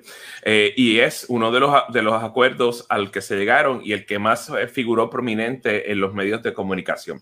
Los corredores humanitarios son eh, eh, caminos que se abren, carreteras o, o pasajes eh, rurales que permiten la salida de aquellos civiles que quieran salir de la zona de guerra, que puedan hacerlo. eh, garantizándoles la seguridad de que no van a ser atacados. Como sabemos, también costumbre de la guerra, muchas veces civiles que están huyendo son víctimas de ataques arbitrarios y que generalmente se quedan impunes por parte de las tropas generalmente invasoras. Pues este, estos corredores humanitarios garantizan en ese sentido que las bajas civiles, sobre todo en los, eh, entornos urbanos, se mantengan bajas eh, a través de permitir la evacuación de civiles hacia zonas más seguras.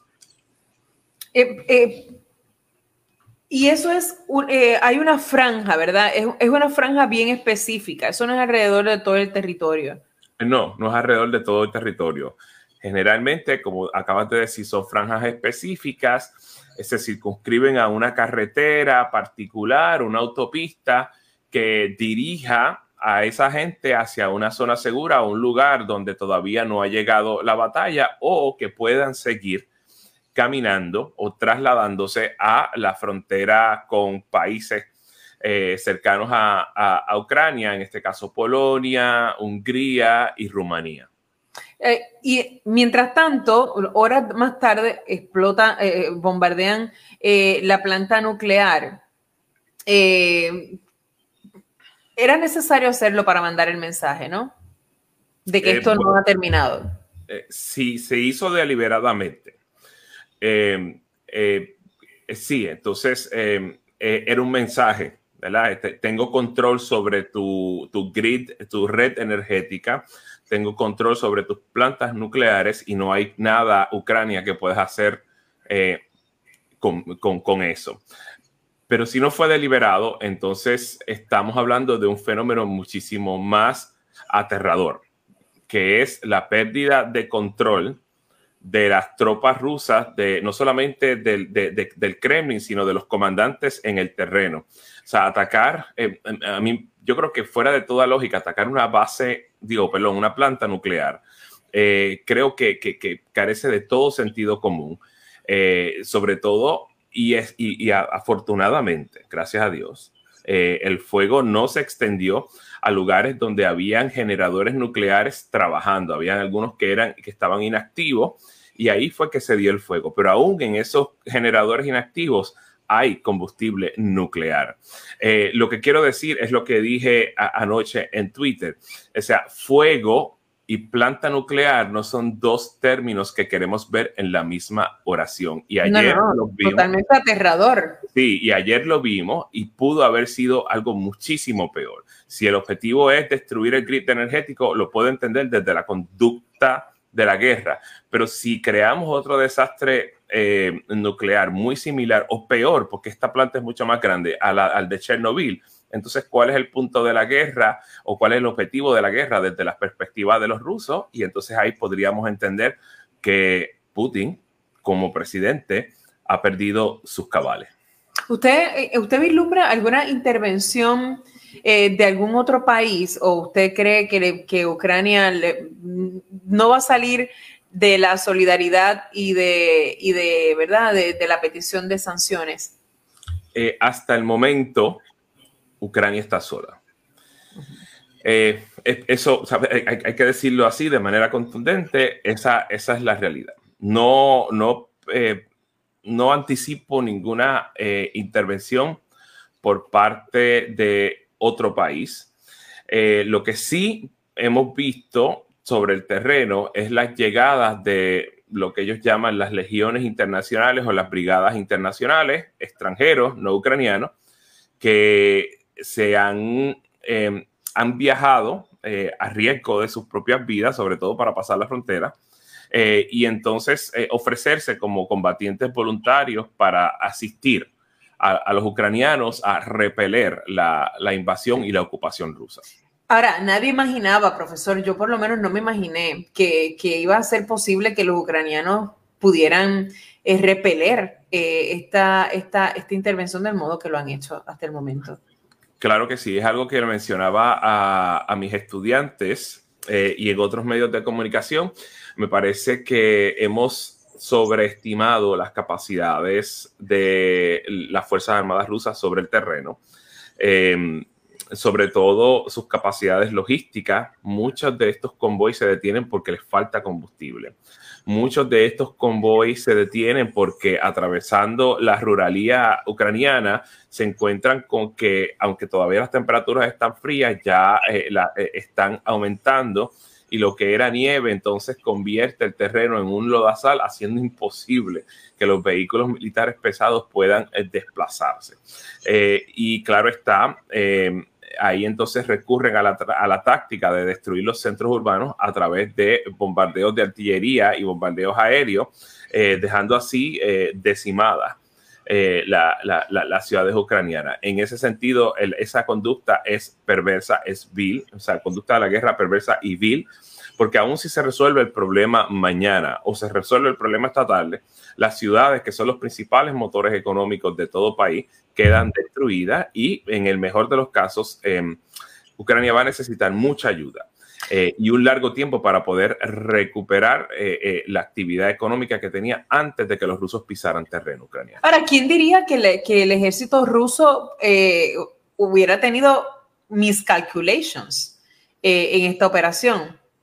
Tenemos que recordar ante todo que muchas veces se cometen errores porque eh, una buena parte de los soldados rusos que están ahí no son soldados profesionales, son soldados que están ahí porque tienen la obligación de servir. El servicio militar obligatorio todavía eh, figura eh, como parte de las obligaciones de los ciudadanos una vez cumplen la edad para servir en las Fuerzas Armadas. Eh, y muchas veces estos errores eh, se cometen precisamente no solamente porque los soldados no son profesionales, sino porque su cuerpo de oficiales eh, no, no, no, son buenos. Eh, muchos de ellos están ahí por posiciones, por favores políticos.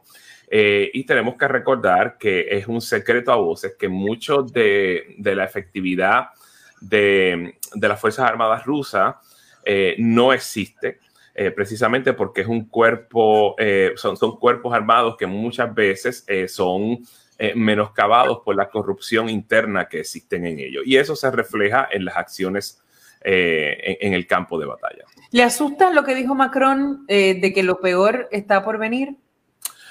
me asusta de que Macron hable y siempre termine en ridículo. Pero yo creo que no, sí, porque... ¿verdad? sí, lo que ha recibido son eh, eh, cantazos tras cantazos. Lo desmienten. Exacto, lo desmienten, lo ridiculizan. Es el equivalente metafórico de una pescosa en la cara. Uh -huh. eh, y yo creo que eh, como, como jefe de Estado, él tiene, él debe, habiendo sobrellevado este ridículo o estos múltiples ridículos, creo que la virtud del, del silencio es, una, es un atributo que él debería cultivar. Pero sí, eh, es, es, preocupante. Eh, justo en, en, la guerra es así, justo cuando pensamos que, que, que, no pueden llegar más bajo los ocupantes rusos, eh, ocurre algo que definitivamente pensamos, pensábamos que no iba a ocurrir y de momento se da y decimos, em, la guerra definitivamente es el, el, infierno, la guerra es definitivamente el fallo monumental del, eh, del, del, proceso político y lo que se está buscando en este momento es, es, castigar a los ucranianos por la osadía de defender su país. Ahora, ayer Zelensky dijo, cuando hubo el supuesto acuerdo de cese al fuego, que él se comprometía con una reconstrucción de Ucrania. ¿Qué, qué va a reconstruir? Eh, bueno, eh, estas cosas es difícil. Eh, había mencionado en, en, algunas de las intervenciones tempranas aquí en el push de que eh, obviamente el acto es irreversible y el daño sobre todo es irreparable. Eh, se va a intentar reconstruir, em, no cabe duda. En, el mejor de los casos, en el peor de los casos, Ucrania va a seguir existiendo.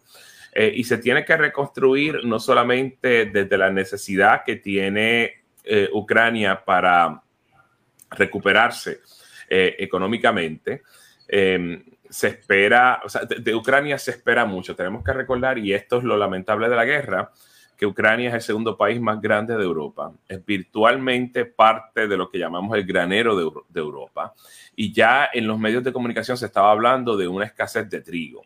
Así que cuando vayamos al supermercado y encontremos que el pan eh, está 25, 50, 75, un peso más caro, eh, eh, la razón principal es la escasez, porque no hay trigo, no hay harina de trigo en, la, en, en las cadenas de suministro. Eh, en Colombia, por ejemplo, el sector agrícola ya estaba, estaba hablando con un compañero de, lo, de los medios allá, ya está experimentando un problema enorme el sector agrícola porque no hay fertilizantes que los efectos definitivamente de la guerra vamos a continuar sintiéndolos por largo tiempo en este otro lado del mundo. Analizamos el tema con más profundidad en una próxima intervención. La red le A la pausa, regresamos a la parte final del noticiero estelar de la red informativa.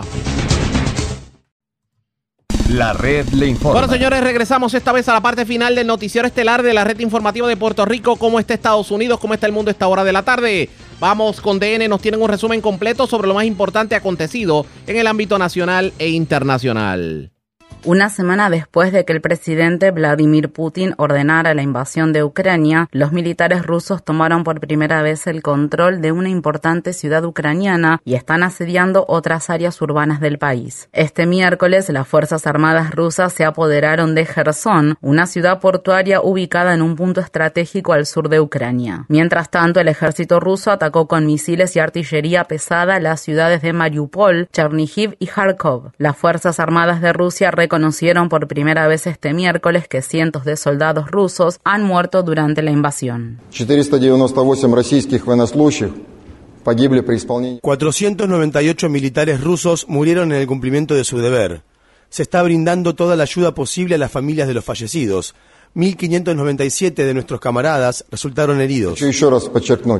Un funcionario ucraniano aseguró que el número de bajas de Rusia es mucho más alto, afirmando que 7.000 soldados rusos han muerto y cientos más han sido hechos prisioneros. Las Naciones Unidas indicaron que 227 civiles han muerto y que ese número seguramente seguirá aumentando. Militares rusos intentaron llegar a la planta de energía nuclear más grande de Europa, pero según se informa, fueron detenidos por una gran multitud de ucranianos que frenaron su avance mediante una acción de protesta no violenta. Un video muestra a cientos de personas reunidas alrededor de las barricadas erigidas en la carretera principal que conduce al complejo de energía nuclear de Zaporilla. La organización Greenpeace advierte que más de 850 toneladas de varillas de combustible altamente radiactivas están almacenadas en la central y que un desastre nuclear podría provocar que vastas zonas de Europa y Rusia se tornen inhabitables durante décadas. La policía rusa continúa reprimiendo las protestas contra la guerra. Este miércoles más de 350 personas fueron arrestadas durante una manifestación que se llevó a cabo en la ciudad de San Petersburgo. En Moscú, al menos cinco menores y dos madres fueron detenidos y encarcelados el martes por dejar flores y pancartas con la leyenda de no a la guerra frente a la embajada de Ucrania. Organizaciones en defensa de los derechos humanos afirman que unas 8.000 personas han sido arrestadas en Rusia durante protestas contra la guerra desde finales de febrero. Las Naciones Unidas indican que más de un millón de personas han huido de Ucrania desde el inicio de la invasión rusa hace una semana. Esto constituye la migración masiva de más rápido crecimiento en Europa desde la Segunda Guerra Mundial y va camino de convertirse en la mayor crisis de refugiados del siglo XXI. Más del 2% de la población de Ucrania abandonó su país en solo siete días. La Asamblea General de las Naciones Unidas votó el miércoles por abrumadora mayoría a favor de una resolución que deplora la invasión rusa de Ucrania. La resolución fue apoyada por 141 países miembros de la ONU, incluido Estados Unidos. Solo cinco países se opusieron, Rusia, Bielorrusia, Eritrea, Corea del Norte y Siria. El secretario general de la ONU, Antonio Guterres, habló con la prensa luego de la votación. The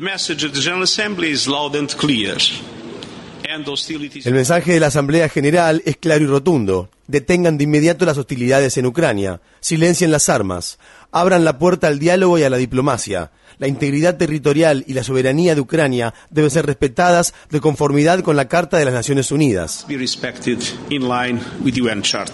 Un total de 35 países se abstuvieron de votar la resolución, entre ellos India, Sudáfrica y China. El periódico The New York Times informa que altos funcionarios chinos conocían desde el mes pasado los planes de Rusia para invadir Ucrania y presionaron al presidente Putin para que no diera comienzo a los ataques hasta que hubieran concluido los Juegos Olímpicos de Invierno en Pekín. Mientras tanto, el Comité Paralímpico Internacional ha prohibido la participación de los atletas de Rusia y Bielorrusia en los Juegos Paralímpicos de Invierno que comenzarán este viernes en Pekín. Representantes de 175 países han llegado a un acuerdo histórico para reducir la contaminación por plástico. Los negociadores de la Asamblea de las Naciones Unidas para el Medio Ambiente celebrada en Kenia acordaron este miércoles redactar un nuevo tratado mundial que podría prohibir el plástico de un solo uso al tiempo que promueve el diseño sostenible de productos y la reutilización de materiales. Un estudio reciente de la ONU concluyó que si los países no limitan los desechos, el peso de la contaminación por plástico en los océanos podría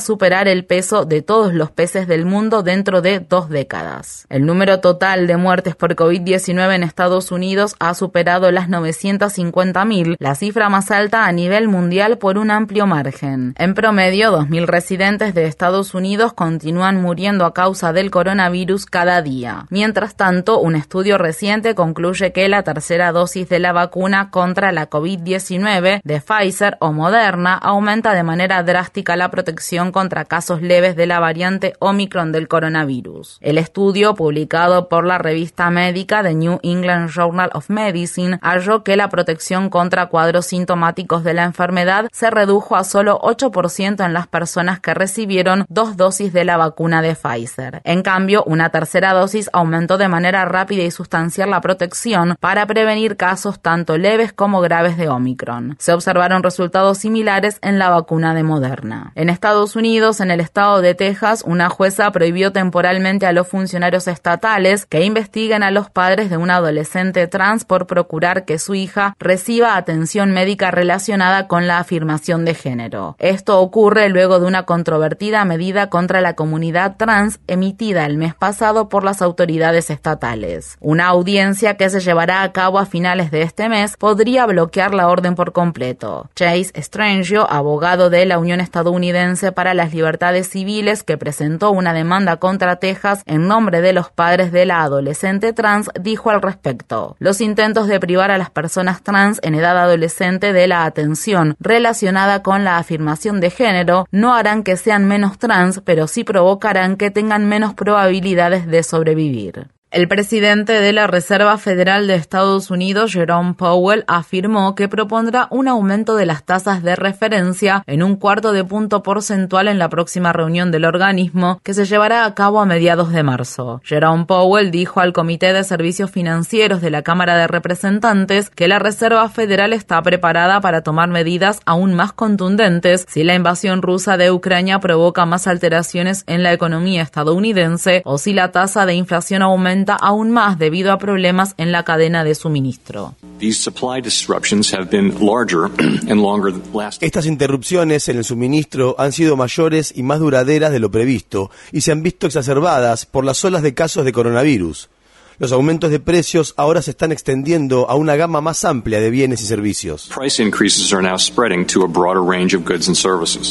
El Comité de la Cámara de Representantes de Estados Unidos que investiga la insurrección del 6 de enero de 2021 en el Capitolio sostiene que Donald Trump y sus aliados actuaron de manera ilegal y participaron en una conspiración criminal para revocar los resultados de las elecciones presidenciales de 2020. El informe condenatorio es parte de una impugnación contra John Eastman, un abogado de Trump que se negó a cumplir con una citación emitida por el comité. Por otra parte, el asesor de Trump, Peter Navarro, no se presentó a declarar esta semana ante el comité como estaba previsto. Mientras tanto, el veterano del ejército, Joshua James, se convirtió en la primera persona en declararse culpable de conspiración sediciosa en relación con la insurrección. Como parte de un acuerdo de culpabilidad, James cooperará con los investigadores federales. James, miembro del grupo extremista de derecha Oath Keepers, ayudó a organizar el asalto al Capitolio y se desempeñó como guardia de seguridad privado de personas personas de alto perfil vinculadas a la derecha. Mientras tanto, los fiscales que actúan en el primer juicio penal contra uno de los agitadores del 6 de enero de 2021 afirman que el residente de Texas, Guy Weasley Reffitt, lideró a la multitud que violó la seguridad del Capitolio e irrumpió en el edificio. Según se informa, Reffitt está vinculado con un grupo antigubernamental de civiles armados conocido como Three Percenters. En noticias relacionadas, un hombre del estado de Pensilvania que en 2021 se declaró culpable de múltiples cargos relacionados con la insurrección murió por suicidio mientras esperaba su juicio.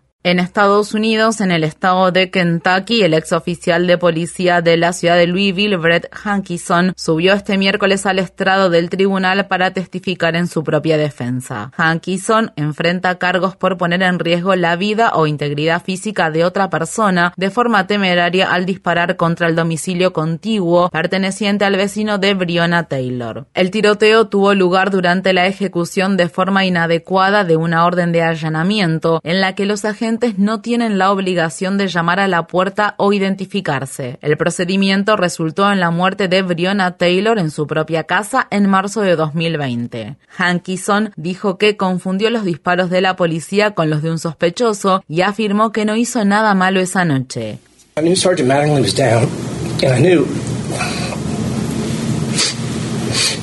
Supe que el sargento Maringley había caído y estaban tratando de dispararle. Me pareció que estaban ejecutando con este rifle a los policías.